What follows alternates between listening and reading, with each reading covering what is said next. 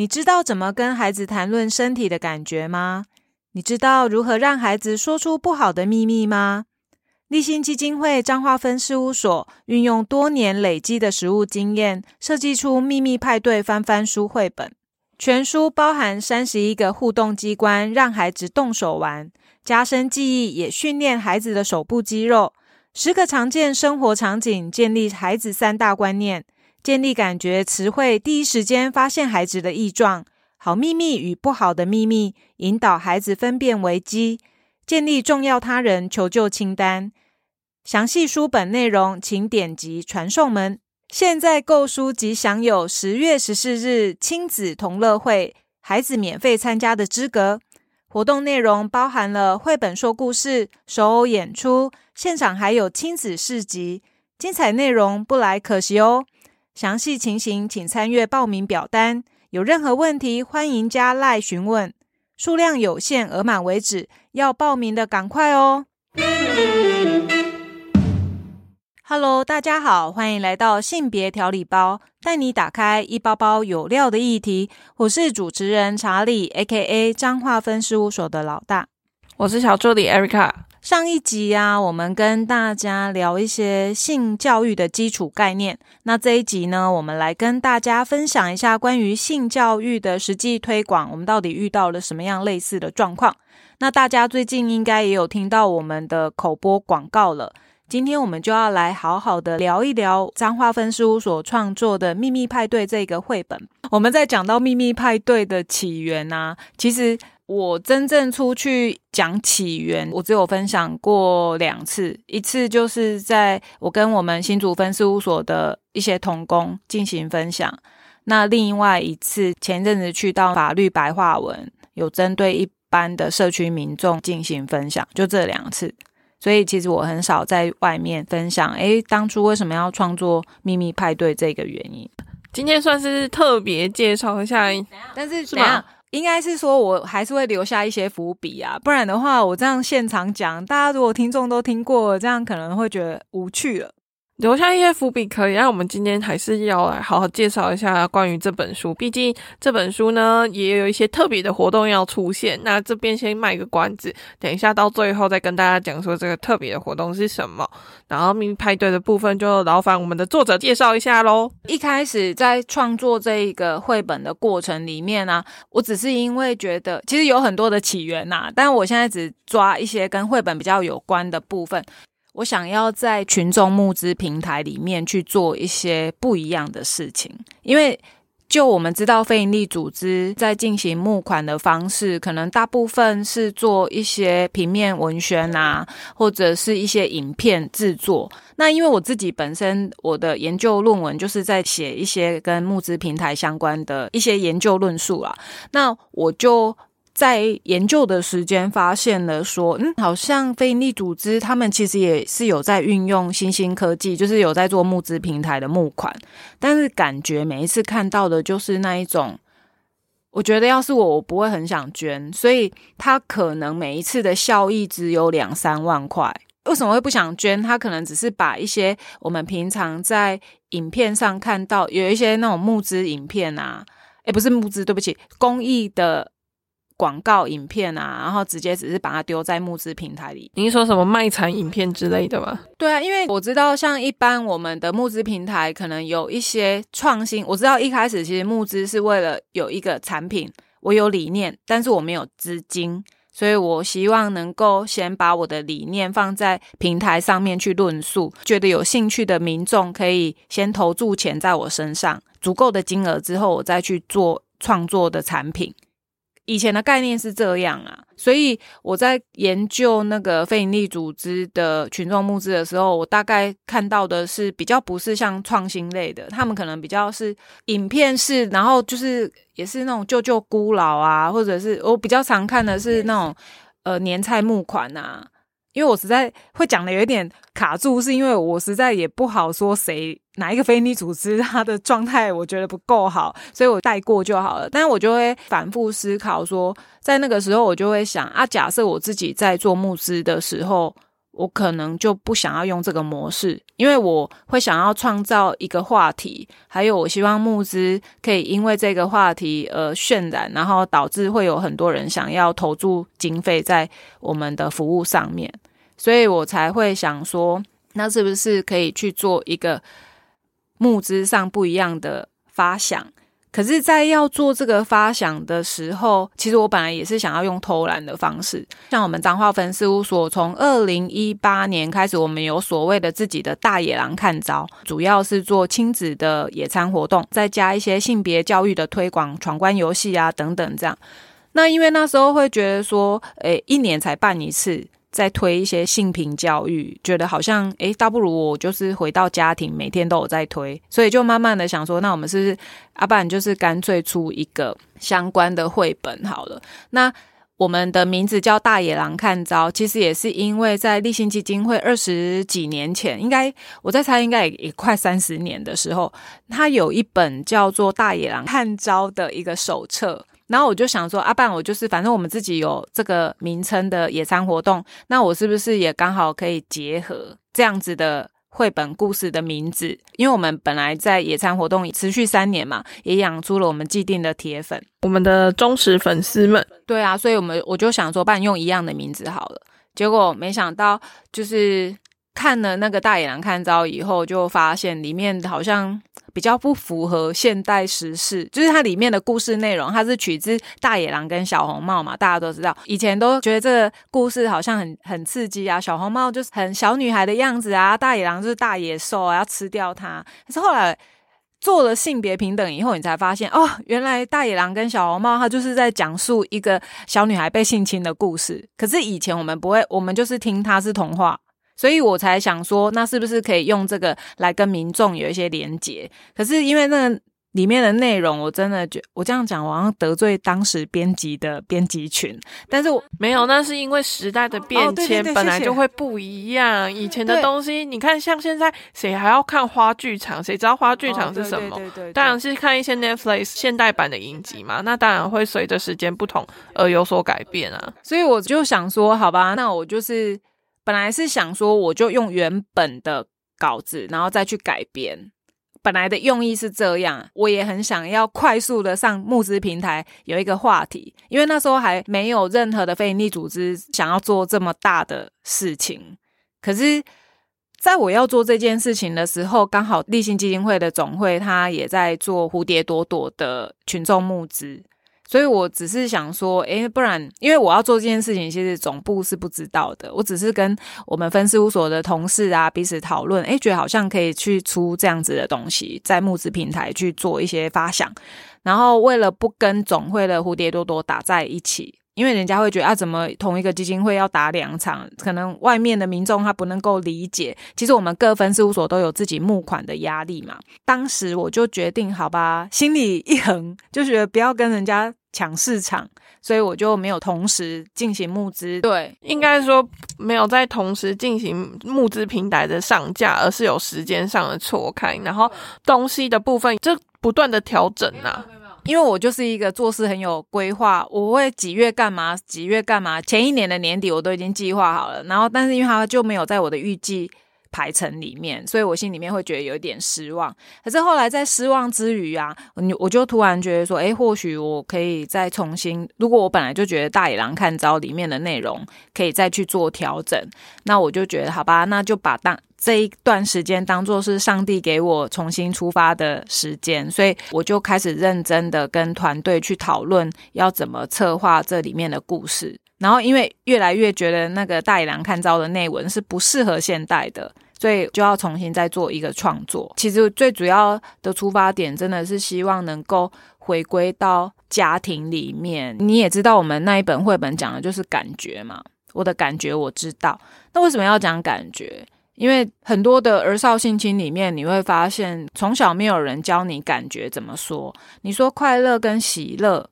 还是还是开心跟快乐？到底程度上有什么差别？然后要怎么去呈现这个感觉？就是生气，这个感觉就是不喜欢，我们就跟团队讨论啊，或许我们可以去发想一个跟感觉有关的，然后让孩子透过感觉好的感觉、不好的感觉，透过有一些性侵事件可能来自于熟人的时候，你可以更多的分辨，然后让小孩是有惊觉度的。而且因为小孩子可以用的词汇比较少嘛，所以你要加强他们的观念，去诉说他们的感觉。其实这也是我们命运派对绘本一直想要让小朋友读到这本书之后，然后去发现生活中，哎，原来这个感觉到底是什么？遇到他自己不喜欢的感觉的时候，可以跟大人去讲述他这个不喜欢的感觉。对啊，我们觉得家庭教育真的很重要。那实际上也有很多的家长，他们其实也很想。为孩子就是在性别或性教育有一些想要投入，但可能不得其门而入。然后我又加上觉得，在台湾，其实我们一直在性别教育或者是性教育的推广，大部分比较多当时的选项都是来自国外的翻译书，所以我就会觉得，哎，那是不是可以运用一些台湾本地的素材啊，然后去创造属于自己的身体界限的绘本？所以秘密派对就这样产生。哎，因为秘密派它其实不太像是一般的书籍，哎，我自己一看到的时候，我是觉得蛮神奇的，是，哎，他怎么会做这样的机关？机关里面其实会引发，就算是大人来看这本书，也是觉得，哎，蛮特别的，然后觉得说，哎，这机关每一个都带有不同的意义。那你当初怎么会想要发展这样的机关书？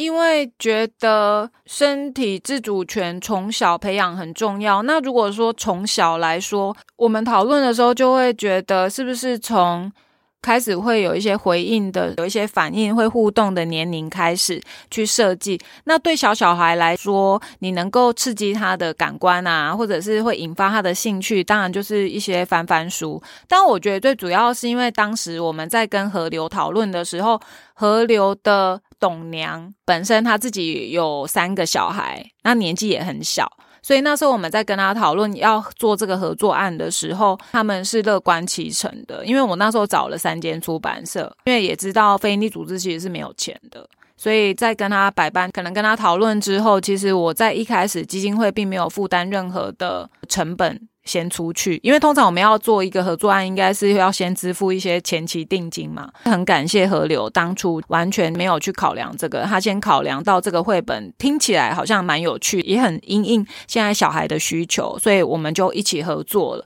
所以在开机关的时候，我本来是想要用一非利组织没有出过绘本，所以那时候我只有想到一般房间呐，会用一些触感。去表达那那个感觉嘛，像尖尖刺刺的，我看很多童书啊，都会有说什么磨砂的，让你用手去触碰啊，磨砂纸是什么感觉啊？然后毛球是什么感觉啊？本来一开始是想要这样做啦，但是后来我也不知道哎，就是。可能在基金会里面，大家都觉得我是有创意的那一种人。我可能久了被赞美以后，我就变成我是很有创意的人，就是脑袋总是会天马行空，就是想象，最后就会变成现在开机关里面都有内藏一些含义啊。开机关的时候，一个绘本要用七页来论述一件事情，其实我真的觉得很困难。但是因为我自己从以前小时候我是看道生，就是看日本的绘本长大的那个。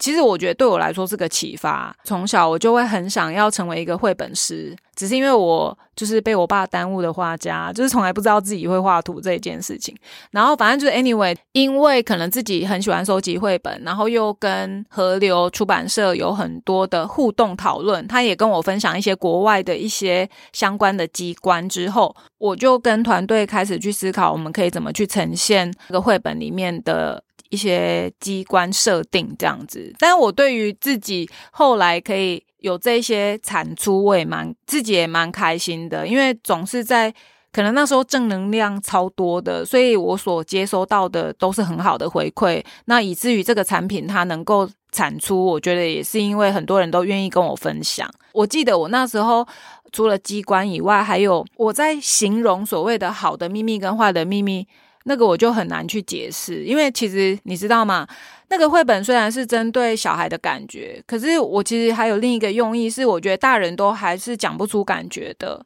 那你怎么去教育孩子这个感觉是什么意思？所以一样啊，我自己在想那个好的秘密跟坏的秘密设定的时候，哦，对不起，好的秘密跟不好的秘密，等一下。我突然想到，你知道吗？其实我一开始要设定的是好的秘密跟坏的秘密。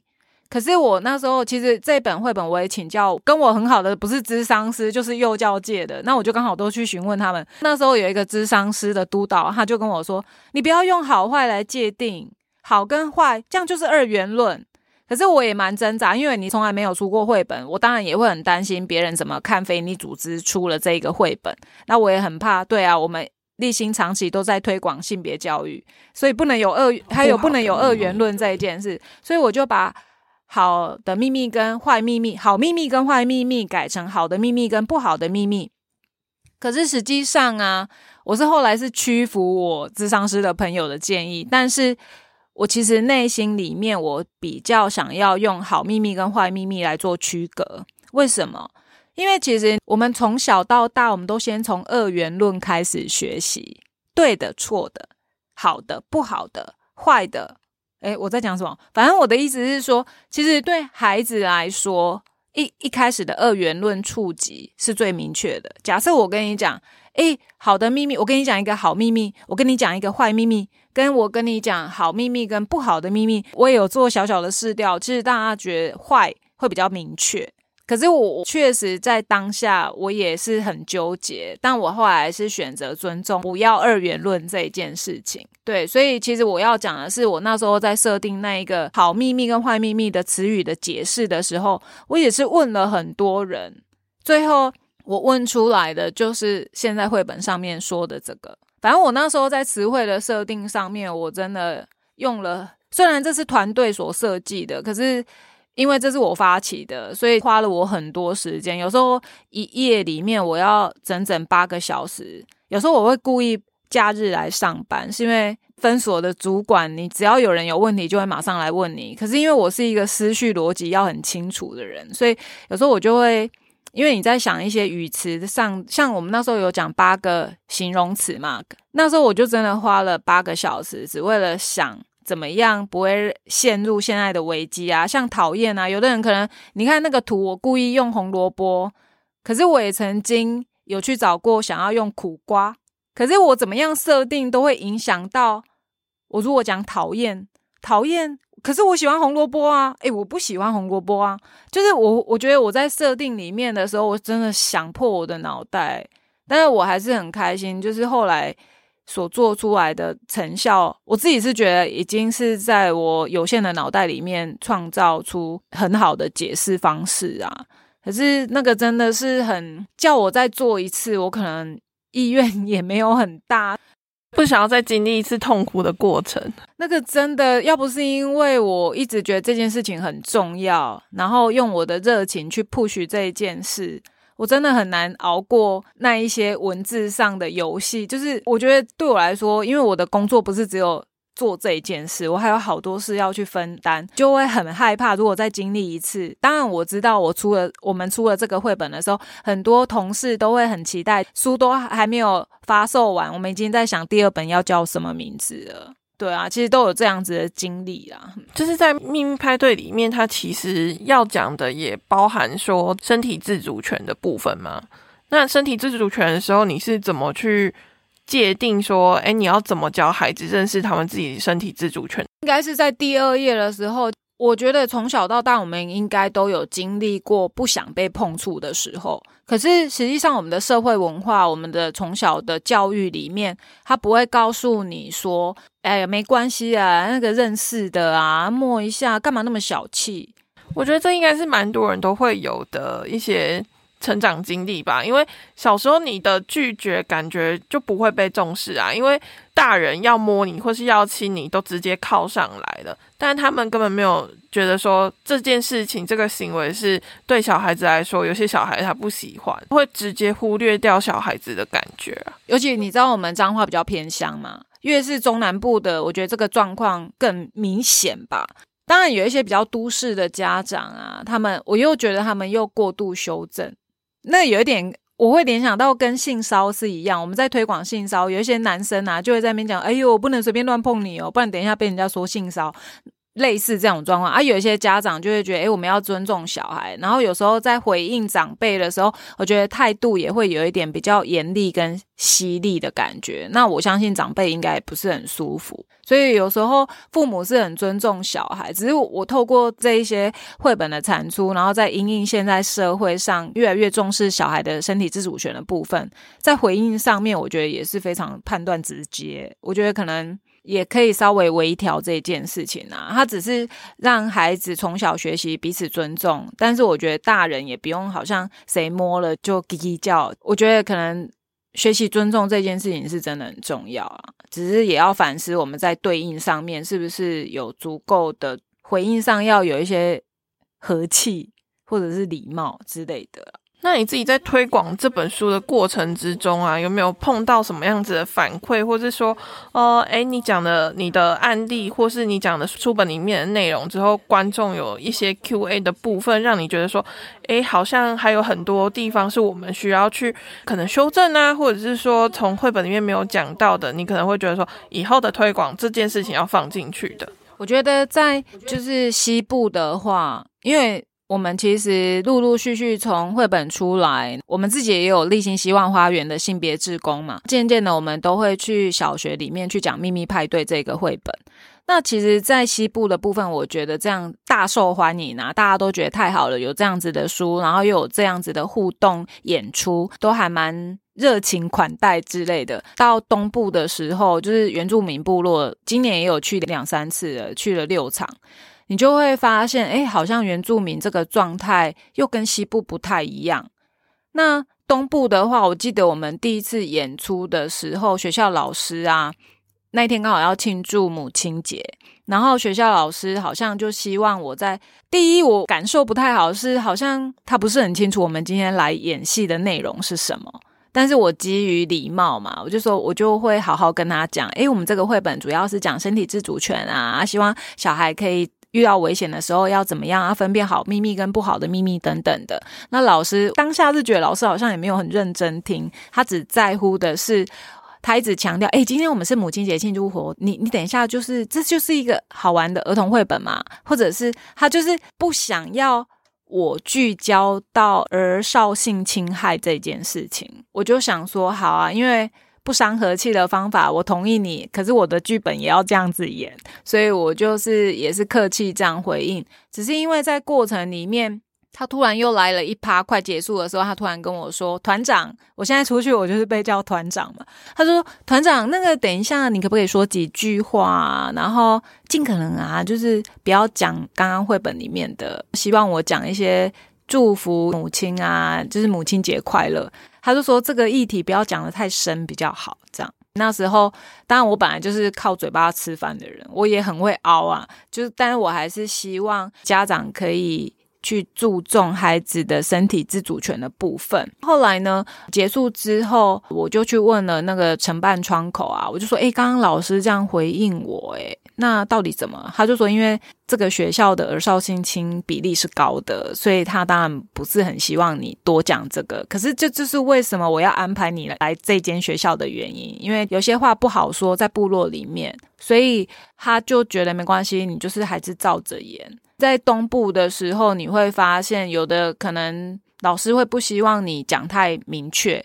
然后可是有一些我们去另外一些学校的时候。老师是很欢迎我们的，然后觉得诶这个故事实在太棒了，甚至连老师都很认真看我们演出啊。然后我们还有带一些带动唱啊，然后功夫拳啊，我觉得老师都很认真在学习，我觉得是不错的。不过透过这样子啊，其实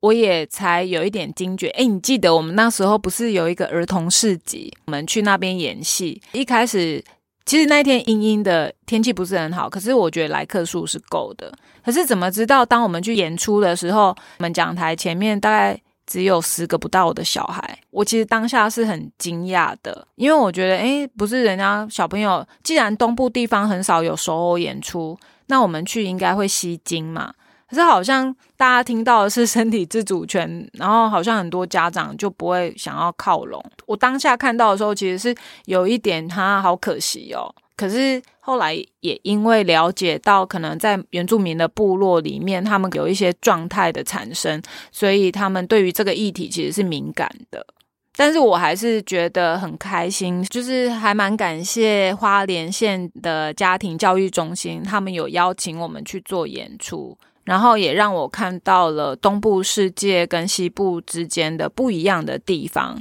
但是因为最近 Me Too 事件的延伸啊，更让我觉得我有那个市场了，觉得好像有很多事情我们还是必须要努力积极的去做，因为即使知道它是很困难的，但是你越不做，这个事件它所延伸出来的可能是。更严重的那，与其这样，我觉得预防的工作其实长期以来，这是我们近几年立青基金会一直在做的。那我们刚好有这样子的绘本，我觉得它是可以值得被运用，然后让小孩子从小就有身体自主权的概念。至于他在长大一点的时候，这个 Me Too 的状态可以减少一点，更多人知道，那 Me Too 事件就会越少发生嘛。嗯，应该说我们把它的概念向下扎根。在你遇到这些状况的时候，至少你可以第一时间向你的重要他人求救。重要他人其实也是在这本书里面一直讲到的，因为有时候我们都会说儿童自我保护这个概念，我觉得儿童自我保护的词它可能太过于沉重，因为。在一般人来说，大人遇到困难，他也有可能没有办法好好保护自己啊！啊，你怎么会希望一个小孩子能够好好的保护自己，然后不受伤害？其实这个观念，至少啦，在他遇到危险的时候，可以向他信任的大人求救。我觉得这是蛮重要的。而且，其实 Me Too 的事件，我记得有一个调查，他是说受到性骚或是性侵的被害人。要用很长很长的一段时间才有办法把自己的经历说出来。那我们也希望透过这个绘本的产生，或是我们去宣讲的时候，能够缩短孩子讲出来的时间。毕竟越早处理，可能越有更多的证据去处理完这件事情。觉得你刚刚也有问到嘛，就是有没有遇到什么样子的状况？那还可以分享的一个是我上我大概上个月有去法律白话文台北的师弟去进行秘密派对的分享。然后那时候我可能分享到，因为大家最想要问的是，就是有没有遇到什么推动上的困难。其实我觉得我的推动上困难，我觉得还好，那个都是很容易解决的。但是因为在那时候有 Q&A 的时间嘛，我反而觉得散场之后的问题才是让我越来越沉重的。因为我发现很特别的是，我本来以为会去参加秘密派对分享会的，应该都是有小孩的父母家长为主嘛。结果后来我发现法白的受众啊，一看到那个都是很年轻的，大概二三十岁、三四十岁，年纪不是那么大的青年人之类的。他们里面参与的人，可能有一些是特教学校的老师，然后也有一些身心障碍的。反正其实意思一样，反正他们都是老师，学校老师，反而家长是少的，就是有一些专业人士啊，当然也有原住民部落的一些教师。因为在那个过程里面啊，我有特别提到原住民部落在推动上面我所遇到的状态，就是像刚刚分享的那样嘛。就有一些原住民部落的老师，他就跟我讲说，其实我在分享的时候，他真的有感同身受，跑来问我说，如果在原住民啊，小孩还要回到他原本的部落里面，那该怎么办？因为其实就我知道的是。在原住民部落里啊，他们身体界限就是他们把小孩可能也视为自己，就是你的小孩是全部落的小孩，全部落会一起帮你来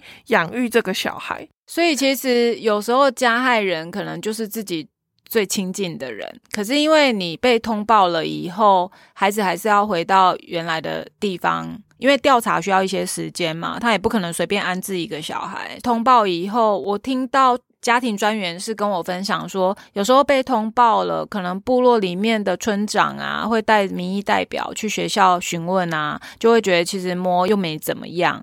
但是学校老师也是一样，我到底要不要通报？法令一定要通报，他一定要通报。可是他有的时候是小孩跟他说，你可以不要通报嘛，因为他通报他还是要回去那样子的单位。只是因为我在讲到原住民部落。的一些状态的时候，那个家庭专员他每一次他都一定会跟我强调的是说，诶，我不能只有讲到那个部落里面的负向哦，他说我其实要针对部落到底为什么会有这一些脉络来去进行更。深层一点的说明，不然大家会把那个原住民部落之所以发生熟人性侵或性猥亵、性骚的事情，视为那是他们会有一些刻板印象。所以在这里，其实我也很想要跟听众做一个分享：现在的部落里面会有这样子的行为，其实都是有一些脉络所以产生的。专员那时候有告诉我啊，其实那跟原住民原本的一些过去的文化有关，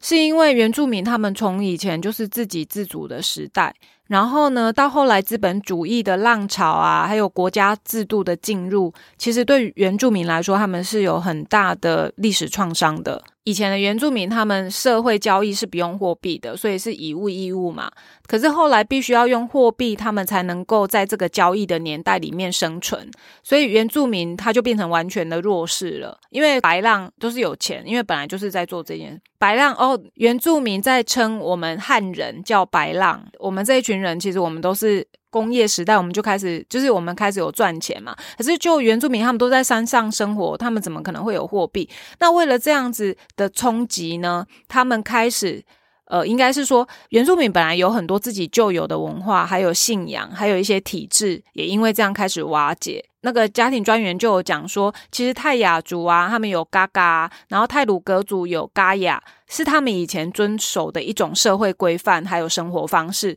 那这些规范其实还包括了对婚姻啊、家庭啊，还有性行为这一些，其实他们都有严格的要求。可是你看，因为一个货币进去，感觉我们好像觉得他们都是性开放的，就是会觉得原住民部落怎么？都很随性这样子，可是因为他们要因应国家的这些东西，什么东西都要钱去支付的，他们开始啊会有一些生态上的改变，又加上可能政府跟财团他们联手，就是他们故意要把那个货币变合法性的唯一状态，所以他们剥夺了原本的，你知道，像我们以前在读历史故事啊，那个部落的土地也是这样被分割了嘛。那部落的青年啊，他们都必须要离乡背井，然后舍弃自己原本的文化，到外地工作，到了一个可能很高危险啊、高报酬的职业去。赚取一些货币嘛，像我们立新那时候三十五年前，我们也是从解救雏妓，有很多的妈妈、爸爸，他们把他们十二岁未成年的小孩卖到食藏寮里面去赚钱嘛，这都是一个历史文化的脉络。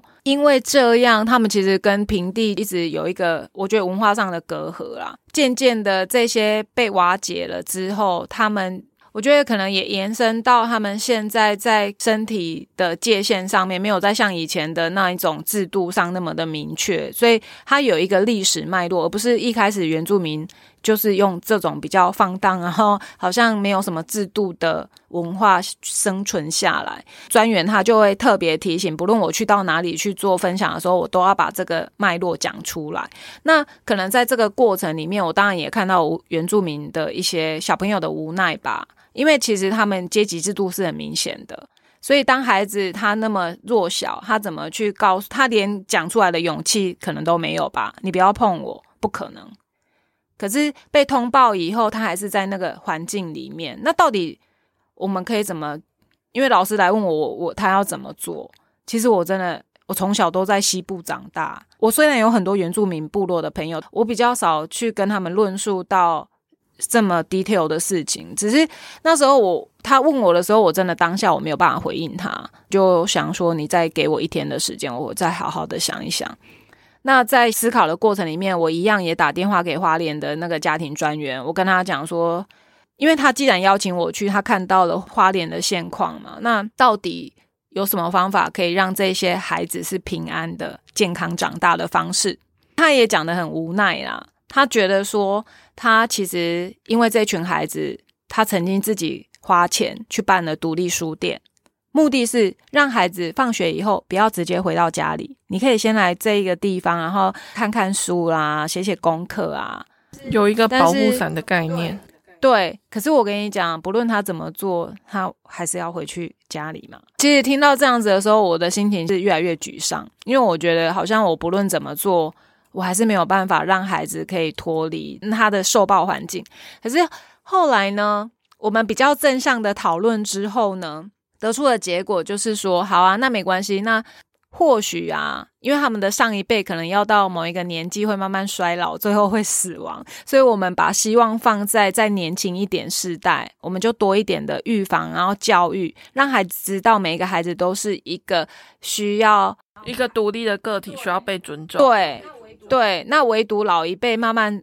人数渐少的时候，这个社会氛围看有没有可能改变？这是真的比较虽然有点消极面，但是真的是需要靠时间把观念升值在小孩子身上，然后去让他们做到下一代的改变。对啊，或者是有一些他们妇女，就是原住民部落的妇女，他们其实会常常会去有社区的一些活动。那可能在社区活动的时候注入一些摸不着边际的性别教育，就是你不能太明显，因为他们这样会被反对。嘛，就是他说他能做的是这样。家庭专员跟他沟通完之后，我就是再打电话给那个监视箱的老师，我也把我的那一种无力感，还有我非常能够去同理他现况的状态。因为你知道，年轻老师其实一直就是因为你对于这个偏向是有付出，你才会想要去那么遥远的地方啊。我只能跟他说，我们还是持续加油，因为这件事真的不得不做。但是我确实也有一些无奈，我做不到的地方。但是真的不做，孩子就永远没有一个转换的机会。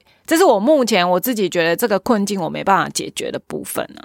其实这本书。一直以来在推动上都是很希望让大家有一个身体自主权观念啊，或是更重要他人求助的部分。当然，我们还是会一直在这个领域上努力。为了这本书，其实我们今年也会举办一个活动，叫做“秘密派对回娘家”。举办时间的话，日期会是落在今年的十月十四号。地点的话，在彰化医院。那里面的内容呢？除了刚刚我们讲说，我们有去花莲将秘密派对实体化做一个首偶的巡演。那我们这次呢，也会在秘密派对回娘家活动上面做今年最后的演出，就是会在高宾阁。所以大家如果有兴趣的话，这里很重要，请大家仔细听好。如果你现在购书的话，跟彰化分事务所买是免运的活动，我们有免运，然后我们现货支出。因为这本书在 Me Too 事件之后，其实是各大出版社都是断货的状况，所以只要跟我们买，我们目前有现货，而且还免运给你。那你现在买的话，一本书可以折抵两个小孩子的费用。大人的话，只要捐款两百块就可以有不同的活动。希望大家有空的时候也可以来参与活动。详细的内容都在传送门，大家可以点击传送门，或是有任何问题的话，都可以加来问我们哦。不论如何啊，我觉得儿少的议题其实是蛮需要社会大众都一起来加入跟参与的。可能你第一次听到秘密派对，但是我相信。Me Too 事件、新闻事件那么的多，那希望大家可以一起加入我们预防的行列，然后让我们的孩子可以有更优质的未来。记得订阅我们的节目，留言五星好评，支持我们继续发展节目。性别调理包需要你的支持与鼓励，请继续锁定下一包，给你精彩的内容。